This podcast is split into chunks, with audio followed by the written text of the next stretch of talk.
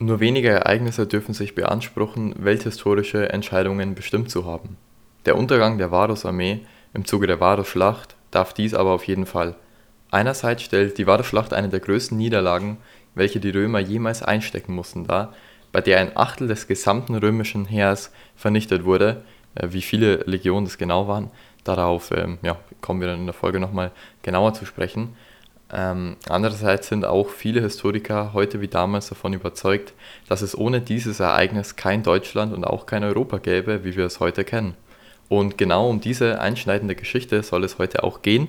Und damit herzlich willkommen zur sechsten Folge von History Making Off. Und nachdem wir ja in der letzten Folge ähm, ja, im Mittelalter war und es um Akkon ging, ähm, ja, geht es heute wieder in die Antike. Und passend zum Thema der Folge, ähm, ja, man hat es ja schon am Titel erkannt, ähm, es wird ja heute auch vor allem um die Germanen gehen.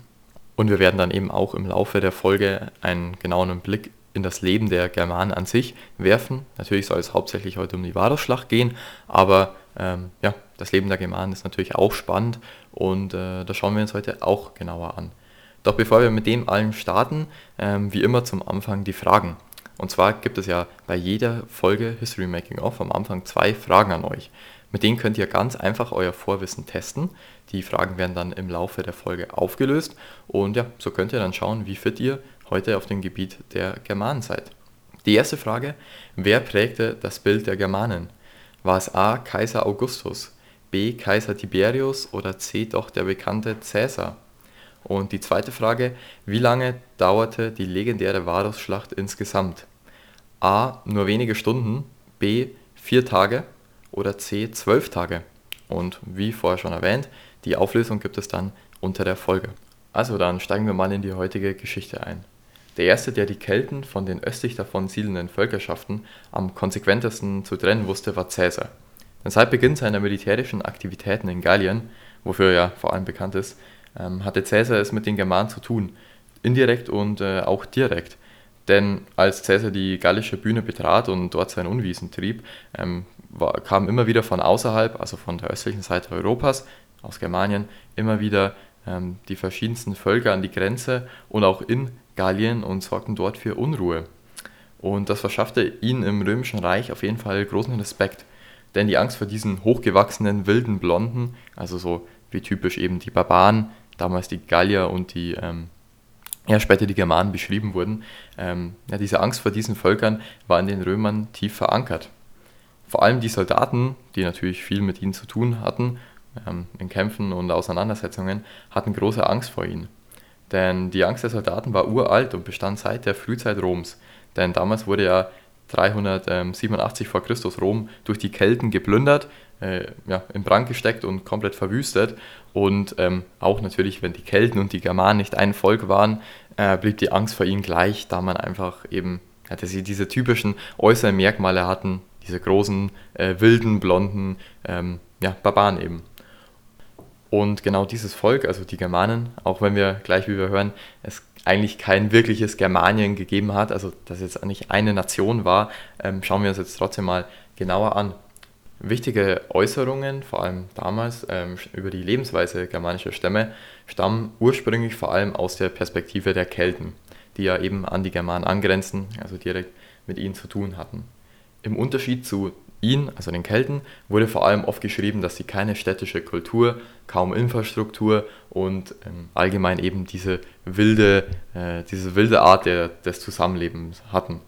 Ähm, nach dieser Darstellung erzogen die Germanen ihren Nachwuchs zu Härte, betrieben wenig Ackerbau, betrieben vor allem Jagd und waren generell den Kelten im Gegensatz zu früheren Zeiten militärisch und ähm, ja, kriegerisch überlegen. Sie waren nicht fest an einen Ort ähm, gebunden, ähm, also sie hatten keinen festen Siedlungsort. Darauf kommen wir aber näher, äh, nachher nochmal genauer zu sprechen. Man muss sich hier jetzt eben im Kopf behalten, das ist eben nur die Perspektive ja, der Kelten über der Germanen.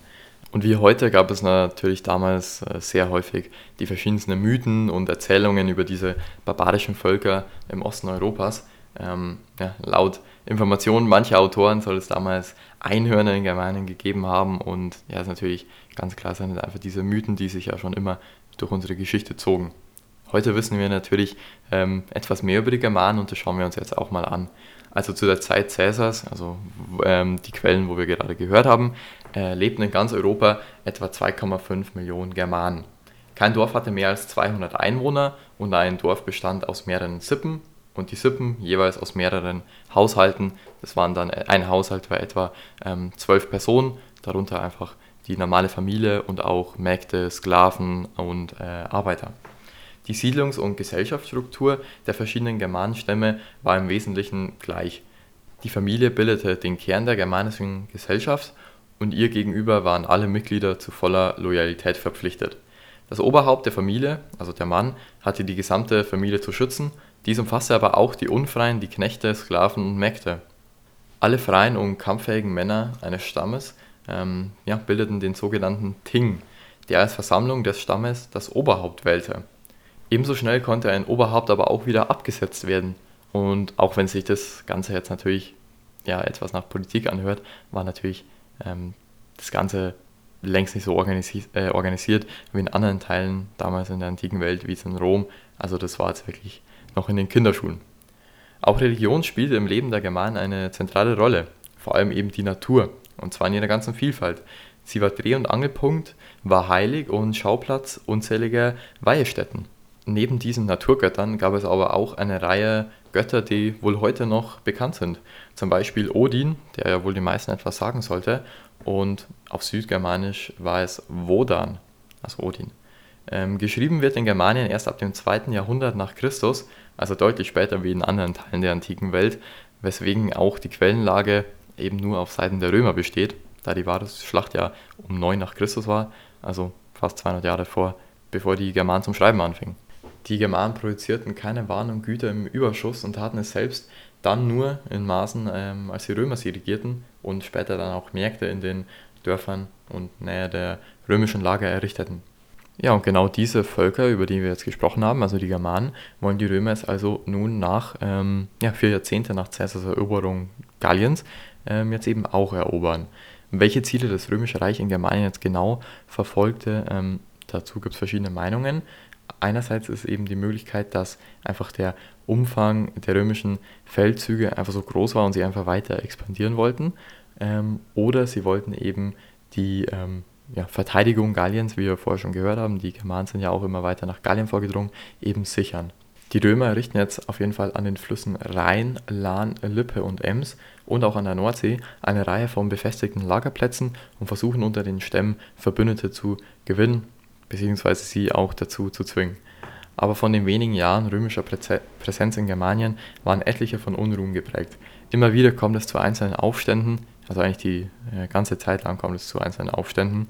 Und ähm, ja, die Römer hatten dagegen natürlich vorgesorgt und konnten die meisten auch Aufstände auch wieder beruhigen, da sie einfach ein, ein, System von römischen Lagern und Stützpunkten mit Wachposten ähm, ja, errichtet hatten und so ziemlich schnell ähm, egal wo jetzt die, ähm, der Aufstand war, den lokalisieren konnten und dann auch ja, niederschlagen konnten.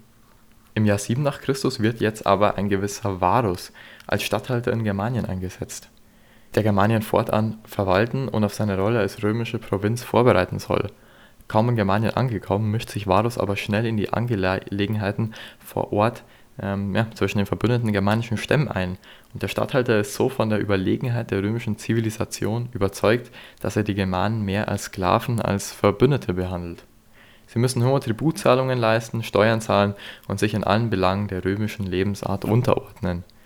Hatten sich zuvor unter dem behubsamen Regime der langsamen Angleichung, also Assimilation, der Römer erste Ansätze zu freiwilliger Übernahme der römischen Sitten gezeigt. Also die Germanen waren teilweise gar nicht so abgeneigt von der römischen Lebensweise, übernahmen einzelne ähm, ja, Riten.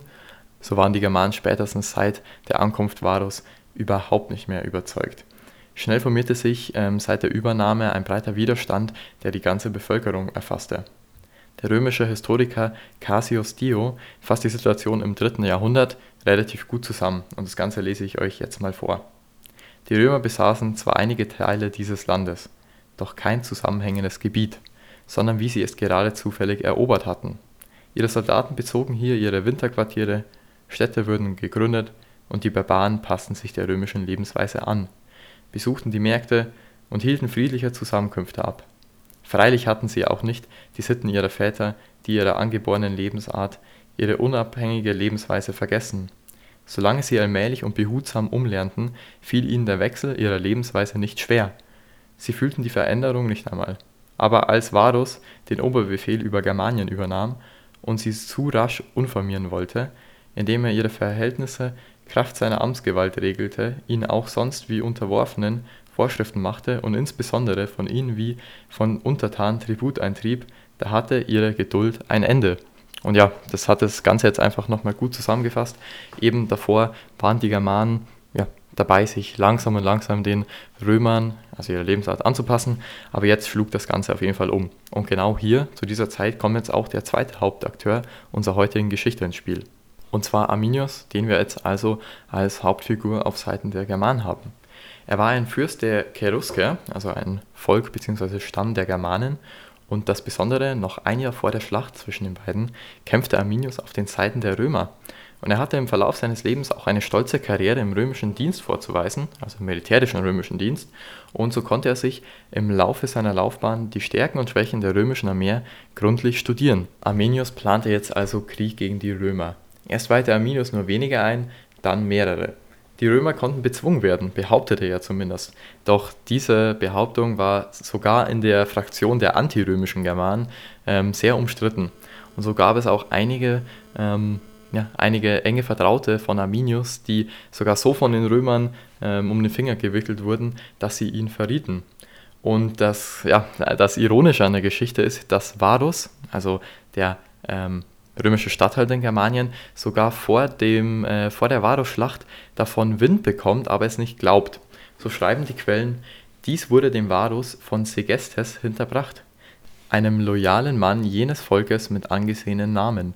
Er forderte Varus auf, die Verschwörer in Ketten zu legen, aber das Schicksal war schon stärker als die Entschlusskraft des Varus und hatte die Klarheit seines völligen Verstandes verdunkelt, denn er glaubte dem Mann nicht das ist wohl auch ein Grund, wieso Varus auch in der Antike schon auf jeden Fall nicht gut davon kam und immer geradezu als ja, schrecklicher Heerführer, was auf jeden Fall nicht war, aber trotzdem verspottet wurde. Ähm, ja, weil natürlich die Katastrophe, muss man sagen, schon im Endeffekt abgewendet, äh, abgewandt werden hätte können. So nahm jetzt aber das Schicksal der Römer ihren Lauf. Die Germanen nahmen Varus auf und gaben sich willfährig. Nichts deutete darauf hin, dass sie etwas anderes im Sinn hätten, als sich mit dem Willen der Römer bereitwillig zu unterwerfen. Sie lockten Varus weit vom Rhein weg ins Land der Cherusker, also dem Stamm bzw. dem Volk äh, des Arminius, und Varus fühlte sich mit seinen Truppen wie in einem befriedeten Freundesland und glaubte sich sicher. So erzählen uns die Quellen. Folglich hielt er nicht die Legion, wie es üblich war, im Feindesland zusammen. Vielmehr verteilte er viele von ihnen an schwache Gemeinden, die sie anforderten angeblich für die Bewachung von bestimmten Plätzen, für die Ergreifung von Räubern und für die Begleitung von Verpflegungstransporten. Das Ganze war natürlich auch ein Teil der Verschwörung Arminius, der jetzt immer mehr kleinere Teilen und Gruppen von den Legionen Roms entzog, also unter Vorwänden sie irgendwo hinschickte und die dort dann in Hinterhälte gerieten und äh, ja, umgebracht wurden. Zum engsten Verschwörerkreis gehörten Arminius und sein Vater, die den Anschlag auf Varus und seine Armee bis ins Kleinste vorplanten. Es gelang ihnen das Vertrauen des römischen Befehlshabers zu erlangen, während sie ihn oft begleiteten oder gemeinsam zu Tisch saßen, und so ahnte Varus natürlich nichts vor der bevorstehenden Katastrophe. Und so sollte es auch geschehen. Die falschen Freunde begleiteten ihn nämlich, als er auszog, und verließen ihn dann angeblich, um Bundesgenossentruppen zu organisieren und schnell die Streitkräfte, die bereit stünden, zur Hilfe heranzuführen. Und nachdem sie jeden Soldaten bei sich getötet hatten, also die Germaner töteten die römischen Soldaten, den sie zuvor angefordert hatten, gingen sie gegen Varus vor, als er sich bereits im undurchdringlichen Dickicht befand. Und als die römische Armee also nun so tief in den unwegsamen Waldgebieten ähm, ja, sich befand, äh, schnappte die Falle unerbittlich zu. Nun erfolgte also der Angriff. Das römische Heer war unvorbereitet und daher auch ungesichert. Schon vor dem Angriff hatte der Tross aus vielen schwer beladenen Wagen, Frauen, Kindern und Dienern das Heer auf dem Marsch mehrere Kilometer weit auseinandergerissen, weil es einfach zu viele Menschen waren. Der Marsch war wegen des unwegsamen Geländes ohnehin schwierig genug gewesen. Ständig mussten ähm, kleine Pioniereinheiten der Römer erst Schneisen in die Landschaft schlagen, damit das Heer überhaupt vorankommen konnte. Zusätzlich erschwerten Wetter und Sturm den Marsch zusätzlich. Immer wieder rutschte man aus oder fiel über Wurzeln. Der erste Blutzoll war daher hoch. Dort, wo der Angriff stattfand, waren die römischen Einheiten in der Minderheit und konnten sich kaum im engen Gelände auf unsicheren Boden formieren. Doch so plötzlich die Germanen kamen, so plötzlich zogen sie sich auch wieder zurück, und auf diese Weise ging der erste Kampftag zu Ende. Und so ungünstig die Ausgangsposition für die Römer auch war, gelang es Varus am Ende des ersten Kampftages, das versprengte römische Heer und den großen Tross in einem einzigen Lager zusammenzuführen. Die ganze Schlacht stand nun auf ihrem Kipppunkt und Varus hatte eine schwierige Entscheidung zu treffen. Denn es gab zwei Möglichkeiten, entweder im Lager bleiben und ausharren oder am nächsten Tag weiterziehen. Doch Varus schätzte die Situation falsch ein er dachte, dass die Germanen entmutigt waren, denn trotz ihres Hinterhalts war es ihnen ja nicht gelungen, am ersten Tag das gesamte römische Heer zu bezwingen, und er dachte jetzt also, dass sie eingeschüchtert waren. So begann er einen riesigen Fehler und zog am nächsten Morgen aus seinem Lager weiter, frontal in seinen Untergang. Tatsächlich brach Varus in etwas besserer Ordnung auf, wie er am ersten Tag zurückgekehrt war. Denn nun verbrannte er alles Überflüssige und zog seine Truppen zusammen und sie marschierten, so wie es das Gelände zuließ, kompakt los. Doch eben, wie vorher bereits erwähnt, schätzte er die Germanen falsch ein. Schon wieder wurden sie sofort attackiert und ihren gesamten Weg lang immer wieder mit sogenannten kleinen Nadelstichen, also kleinen ähm, Angriffen immer wieder ähm, ja, auseinandergebracht. Äh, viele verloren eben auch hier ihr Leben und eigentlich war am zweiten Tag schon das, äh, das Ende nahe und man wusste, dass ja, die Germanen siegreich ähm, hervorgehen werden. Die verbleibenden Einheiten versuchten jetzt in der Nacht vom dritten auf den vierten Kampftag sich abzusetzen. Varus wollte schnell auf besseres Gelände kommen und so nochmal dem Kampf eine Wendung geben. Inzwischen hatte der Regen aber die Waffen schwer gemacht, die Schilder waren vollgesogen und die Sehnen der Geschütze hatten ihre Spannung verloren. Während also die Gegenwehr der Römer immer wirkungsloser wurde, wurden hingegen die Reihen der Germanen immer stärker. Die Römer waren also auf der Verliererstraße und ihre Chancen gingen gegen Null. Auch am vierten Kampftag sah es für die Römer nicht besser aus. Mittlerweile versuchten sie mit Erde Mauern und Schutzwälle zu errichten, um irgendwie ja, äh, die Lage nochmal zu drehen, aber auch das wurde vom Wetter vereitelt, da der gesamte Regen die Erde einfach nur in Matsch umwandelte und es so den Römern noch schwerer machte. Die Germanen hingegen führten immer frische und ausgeruhte neue Einheiten heran und so konnten die Römer auch hier nur die Flucht ergreifen und versuchten sich abzusetzen. Als die Lage nun immer aussichtsloser wurde und auch Varus es begriff, dass ja, diese Schlacht für ihn entweder mit dem Tod oder als Gefangener der Germanen ausging, setzte er letztendlich seinem Leben ein Ende und so tat es auch die Führung der römischen Legion ihm gleich. Die anderen Soldaten waren jetzt natürlich noch mehr verzweifelt und demoralisiert, taten es entweder ja, ihrem Anführer gleich oder stürzten sich in die letztendliche Schlacht und wurden allesamt von den Germanen ausgelöscht. Damit haben wir dann auch die Antwort auf die zweite Frage, die ja war, wie lange die legendäre Varusschlacht letztendlich ging. Und zwar war richtig B vier Tage. Es ist zwar nicht 100%ig geklärt, die Quellen gehen ähm, ja etwas auseinander, ob denn die Schlacht jetzt drei oder vier Tage ging. Mittlerweile geht man eher, aber eher eben von vier Tagen aus und genau, das war die richtige Antwort. Und bei so einer verheerenden Niederlage waren die Folgen ja auch relativ deutlich, denn das Imperium gibt jetzt seinen Plan auf, ganz Germanien unterwerfen zu wollen. Kein Wunder bei so einem Rückschlag, denn wie in der Einleitung bereits erwähnt, verloren ja ein Achtel des Gesamtheers des Römischen Reiches ihr Leben. Ähm, insgesamt waren es also drei Legionen, die untergingen, insgesamt ca. 15.000 römische Soldaten. Obwohl Rom natürlich eine Weltmacht damals war, war es auch für die ähm, ja, ein riesiger Rückschlag eine Anekdote des Kaiser Augustus ähm, ja, verdeutlicht das Ganze auch relativ gut. Denn nachdem er in Rom von Varus Niederlage gehört hat, soll er gegen die Wand geschlagen und geschrien haben: Varus, Varus, gib mir meine Legion zurück. Im Zuge der Varusschlacht wurde auch der sogenannte Limes erbaut, der ja wohl auch den meisten etwas sagen sollte. Ähm, also der 500 Kilometer lange Wall, ähm, der eben Germanen äh, vor dem Einfall nach Rom hindern sollten und auch Haupt, also war es nicht die einzige Hauptaufgabe des Limes, sondern er wurde auch für das eben das Transportnetz ähm, der Römer verwendet, aber es war auf jeden Fall auch eine Folge ähm, der Varusschlacht. Im Jahr 16 nach Christus beendet Kaiser Tiberius, der Nachfolger von Kaiser Augustus, die wenig erfolgsversprechende Germanienfeldzüge. Die Römer ziehen sich endgültig auf die linke Seite des Rheins zurück, verzichten auf eine Ausweitung der Provinz Germanien. Kaum waren die Römer vertrieben, brach erneut Streitigkeiten zwischen den verschiedenen Stämmen in Germanien aber aus. Äh, wie vorher schon erwähnt, war es keine Seltenheit, dass gewisse Stammesoberhäupte oder Führer der Germanen nur kurze Zeit an der Macht waren.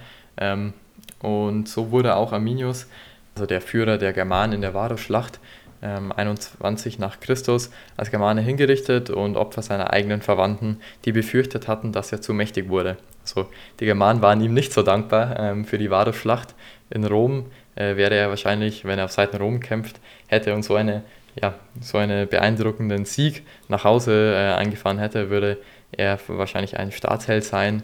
In Germanien war das Ganze aber leider nicht so. Und mit diesem Ereignis, also die Ermordung Arminius, schließt sich dann letztendlich auch der Kreis unserer heutigen Geschichte. Doch bis heute ist die Varusschlacht immer noch nicht vollkommen aufgeklärt und ähm, ja, verbirgt den ein oder anderen Mythos. Zum Beispiel, wieso ich auch in der Folge nicht ähm, genauer auf den Ort der Schlacht eingegangen bin, ist, dass bis heute es immer noch Diskussionen gibt, wo die Schlacht denn genau stattfand. Denn seit Jahrhunderten ist die geografische Lage ähm, ja, umstritten, da die schriftlichen Zeugnisse zur Varusschlacht keine genaue Lokalisierung zulassen. Erste Versuche, den Schauplatz aufzuspüren, gab es aber schon bereits im 11. Jahrhundert, also ähm, ja, man sieht, was für eine Bedeutung diese Schlacht schon immer hatte. Mittlerweile geht man aber davon aus, dass die Schlacht sich wahrscheinlich in Kalkriese bei Bramsche abgespielt hat, aber eben nur wahrscheinlich, deswegen habe ich das Ganze jetzt auch nicht näher erwähnt. Auch ist es nochmal wichtig, ähm, ja, etwas zu den Quellen zu sagen.